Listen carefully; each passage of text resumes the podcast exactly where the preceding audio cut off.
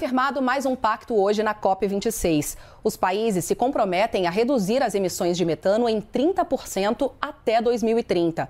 O metano é considerado um gás superpotente do efeito estufa. O Brasil vai aderir a esse acordo. Há anos, os ambientalistas alertam para os problemas da utilização de combustíveis fósseis que agridem o ambiente. É por isso que a maioria dos países já está investindo em energias renováveis, como é o caso do aproveitamento da luz do sol.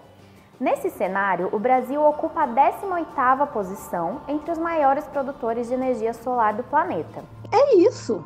Por aqui, o uso de energia solar está em pleno crescimento no país, principalmente nesse momento em que as contas de energia estão para lá de tão altas.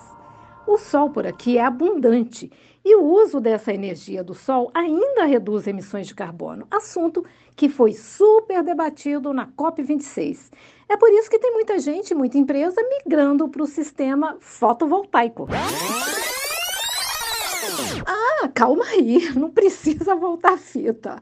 Tá certo, fotovoltaica é mesmo um nome esquisito. Então, deixa eu explicar. Energia fotovoltaica é a energia elétrica que é produzida a partir do calor e da luz do sol, certo? Nome complicado para explicação simples. Achou graça, né? Mas tem mais. Segundo a ANEEL, em 2019, o mercado de energia solar fotovoltaico no Brasil cresceu mais de 200%. Então, esse é o nosso assunto de hoje nesse podcast. O uso de energia solar pelos tribunais de contas de forma a contribuir para a redução das contas de energia e também das emissões de carbono. E, claro, uma boa prática que pode e deve ser copiada pela administração pública. Afinal de contas. Olha só, em dezembro de 2017, o TCE de Goiás implantou uma usina fotovoltaica e desde então vem garantindo economia na conta de luz do prédio.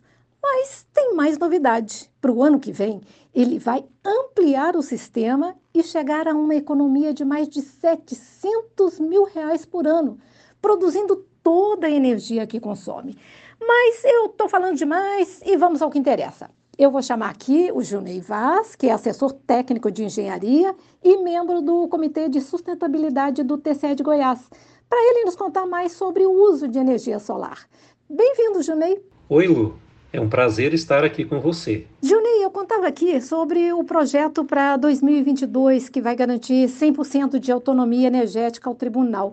E de quanto seria esse investimento no novo sistema fotovoltaico? E, e outra coisa, você tem certeza do retorno financeiro? Então, o investimento na ampliação de nossa usina solar é de 2 milhões e 900 mil reais. A economia projetada mensal é da ordem de 50 mil reais. Em 12 meses, economia de 600 mil reais. E em 60 meses, economia de 3 milhões de reais. Ou seja, o retorno do investimento ocorrerá em 5 anos. Como a vida útil do sistema solar é estimada em 25 anos, a partir do sexto ano será só crédito. Os benefícios para o TCE são a economia para o erário com a redução do consumo e da conta de energia elétrica, assim como conforto para os veículos por meio do sombreamento proporcionado pelo estacionamento coberto com placas solares e para o meio ambiente, os benefícios são a redução de poluição de fontes contaminadoras e de gases do efeito estufa,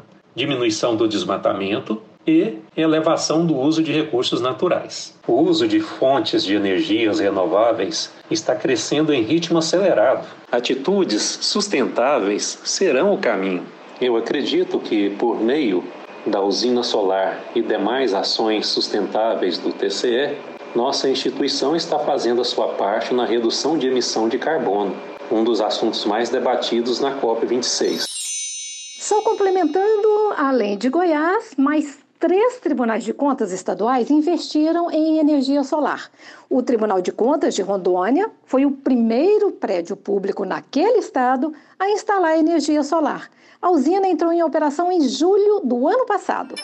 O TCE da Paraíba também tem uma usina fotovoltaica com mais de 350 painéis instalados e também foi pioneiro no uso dessa energia. E por fim, o TCE do Ceará, que instalou seu sistema em 2017. É com Teófilo Melo, gerente de obras e serviços de engenharia daquele tribunal, o nosso papo agora. Diga aí.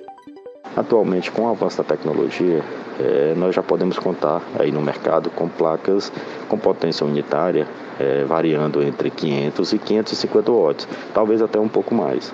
Nosso pensamento à época foi de obtermos uma economia aí da ordem de 3,5% da nossa conta de energia mensal, que à época girava em torno de 55 mil reais por mês. Dessa forma, nós obtivemos um desconto na conta em torno aí de R$ reais por mês. Agora, o TCE Ceará está fazendo a contratação de um novo sistema de energia solar, de proporções maiores. Baseado na experiência positiva que nós tivemos com o projeto piloto anteriormente instalado, nós decidimos por ampliação desse sistema.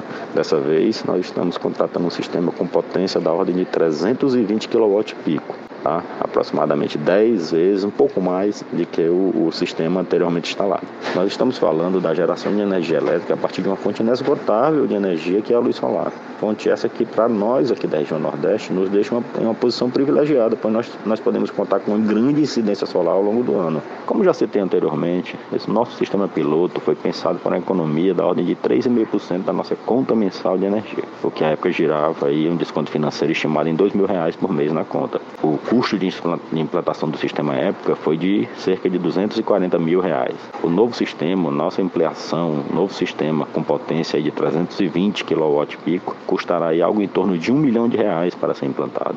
Com a ampliação desse novo sistema, onde teremos um acréscimo de 320 kW pico, somados à potência anteriormente instalada de 30 kW pico, nós ficaremos com um total de 350 kW pico instalados. Isso implica em uma redução mensal na nossa conta de energia da ordem de 50%, o que implica em uma economia de cerca de 28 mil reais por mês. O nosso sistema de energia solar, com a sua ampliação, que ficará com um total de 350 kWh pico, será capaz de produzir algo em torno de 525 mil kWh por ano.